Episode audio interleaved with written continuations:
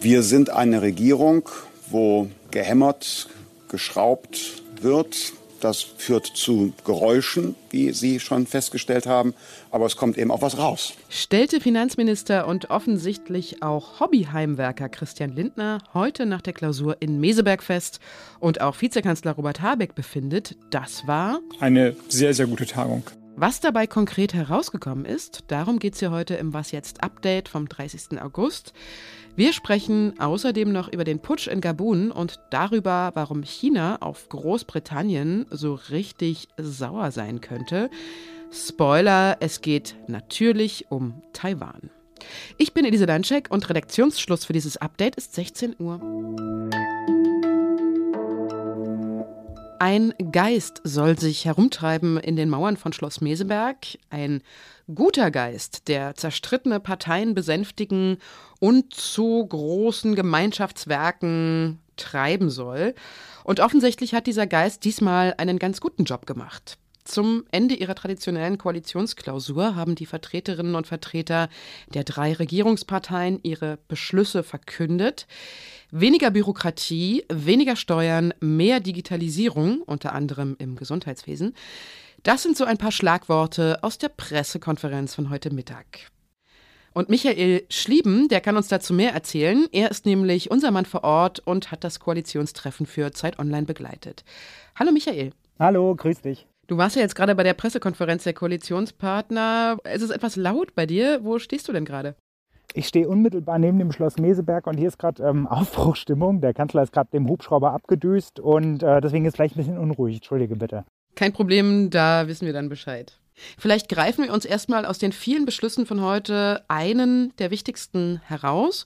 Die Koalition hat sich auf ein großes Maßnahmenpaket zum Bürokratieabbau geeinigt.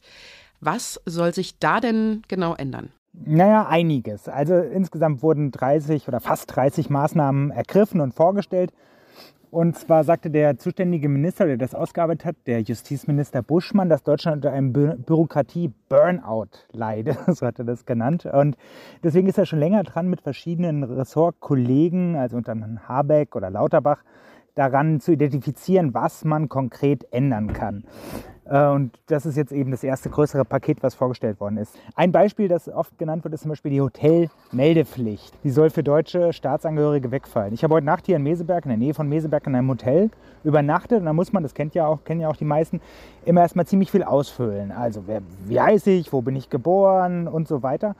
Ähm, das soll künftig für Deutsche eben nicht mehr da sein. Und das ist nicht nur nervig für die Reisenden, sondern vor allem auch für die Hotels, weil die das eben ein Jahr aufbewahren müssen in der Regel aber kein, keiner sich mehr dafür interessiert hinterher. Auch andere, so ähnliche Aufbewahrungsfristen, vor allem in der Wirtschaft oder auch für die Steuererklärung, werden verkürzt oder abgeschafft. Buchungsbelege zum Beispiel. Künftig soll es auch mit dem digitalen Reisepass einfacher sein zu reisen. Also es sind, wie du schon merkst, eher so Details, jetzt nicht so der ganz große Wurf. Die Regierung hofft aber in der Summe sei das auch eine große Erleichterung für weniger Bürokratie, genau. Jetzt wurde ja viel weiteres Wichtiges beschlossen. Was zum Beispiel? Naja, die Beschlüsse sind eigentlich stark wirtschaftspolitisch orientiert. Es wurde ja auch so ein Zehn-Punkte-Papier veröffentlicht. Du hast schon davon gesprochen. Und die sind eigentlich in der Regel wirtschaftspolitisch konnotiert, nämlich eben zum Beispiel soll der Bau, die Bauwirtschaft soll angekurbelt werden oder Unternehmen sollen Investitionen erleichtert werden. Also es gibt beispielsweise eine Investitionsprämie, das künftig für Umweltschutzmaßnahmen 15 Prozent bezuschusst werden.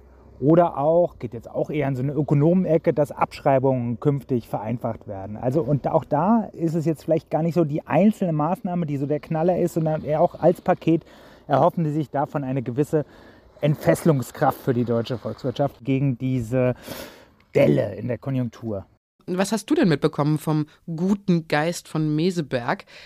War denn die Stimmung tatsächlich so harmonisch, wie es jetzt hinterher auf den Fernsehbildern rüberkommen soll?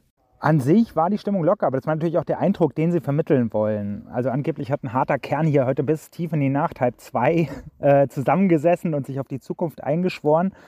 Und auch bei den Auftritten vor der Presse wirkten die Minister jetzt sich nicht, äh, als würden sie sich belauern, als seien sie einander Spinnefeind, sondern sie haben die Gemeinschaftlichkeit betont. Allerdings, das haben sie auch schon bei früheren Zusammentreffen gemacht. Insofern muss man schauen, in welche Richtung sich das weiterentwickelt. Ich danke dir, Michael. Ja, total gerne. Tschüss. Et garant de la protection des institutions, avons décidé de défendre la paix en mettant fin au régime en place. Vier Tage ist die Parlamentswahl in Gabun jetzt her und nun haben Vertreter des Militärs in Gabun im Staatsfernsehen die Machtübernahme verkündet. Der offiziell wiedergewählte Präsident Ali Bongo Ondimba soll inzwischen unter Hausarrest stehen. Er ist über Nacht entmachtet worden.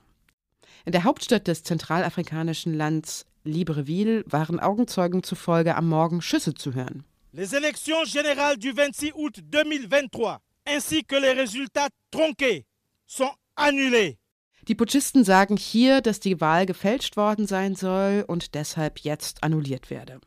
Die Familie von Ali Bongo und Dimba hatte Gabun seit rund 55 Jahren regiert. Omar Bongo, der Vater des bisherigen Präsidenten, war damals mit Unterstützung Frankreichs ins Amt gekommen. Reich geworden ist die Familie durch die großen Erdöl- und Gasvorkommen des Landes.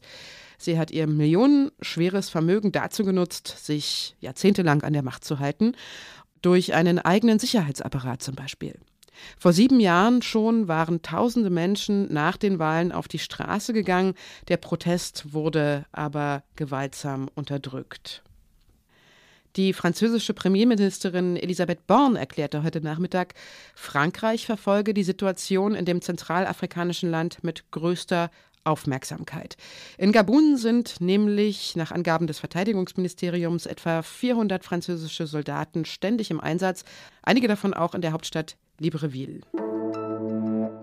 Was haben Länder wie Nauru, Haiti, Tuvalu und Vatikanstadt gemeinsam? Genau, sie sind sehr klein und international eher weniger bedeutend und sie erkennen Taiwan als eigenständiges Land an. Im Gegensatz zu vielen anderen größeren Staaten, die Taiwan vor allem deshalb nicht anerkennen, weil sie es sich mit China nicht verscherzen wollen, das Taiwan ja als Teil seines Staatsgebiets betrachtet. Jetzt hat aber auch eines der mächtigen Länder der Welt, nämlich Großbritannien, einen Vorstoß in Richtung Anerkennung gewagt. In einem neuen Bericht des Auswärtigen Ausschusses des britischen Parlaments heißt es, dass Taiwan ein unabhängiges Land sei. Obwohl so ein Ausschuss im britischen Parlament nur begrenzte Macht hat, stellt der Bericht für China doch einen Tabubruch dar. Der Bericht ist außerdem noch zu einem heiklen Zeitpunkt erschienen, denn Großbritanniens Außenminister James Cleverly ist gestern zum Antrittsbesuch nach Peking gereist. Und er ist der erste britische Außenminister seit fünf Jahren, der in China überhaupt empfangen wird. Was noch? Es gibt ja so Gesundheitsweisheiten wie An apple a day keeps the doctor away oder ein Glas Rotwein ist gut fürs Herz. Oder eben auch, man sollte 10.000 Schritte am Tag laufen, dann lebt man länger. Dass ein Apfel und Rotwein keine Allheilmittel sind, das dachten sie sich wahrscheinlich schon. Aber auch die Schritttheorie könnten sie jetzt ganz einfach wissenschaftlich widerlegen. Laut einer Meta-Analyse aus einem Kardiologie-Magazin reichen sogar schon 2300 Schritte, um deutlich weniger wahrscheinlich an einer Herz-Kreislauf-Erkrankung zu sterben. Und je mehr man dann läuft, desto gesünder ist es. Ihrer Unsterblichkeit steht also nichts mehr im Weg. Die 10.000 Schritte-Regel wurde übrigens wissenschaftlich nie belegt, sondern geht vermutlich auf die clevere Marketingstrategie eines japanischen Unternehmens zurück, das seine Schrittzähler-App unter die Leute bringen wollte. Das war's mit Was jetzt für heute. Morgen früh hören Sie meine Kollegin Pierre Rauschenberger. Und unsere E-Mail-Adresse lautet wie immer wasjetzt.zeit.de. Tschüss und bis bald, sagt Ihre Elise Landscheck. Und hast du ihn gesehen, diesen Schlossgeist von Meseberg? nee, den habe ich nicht gesehen. Es gibt hier so ganz nette Schlossangestellte, die man sich, die auch so ein bisschen aussehen, wie man sich das vorstellt. Also mit so, mit so einem halben Frack und die immer ganz höflich und nett sind und fragen, ob man sich noch irgendwas wünscht oder so. Aber so einen richtigen Geist habe ich noch nie gesehen.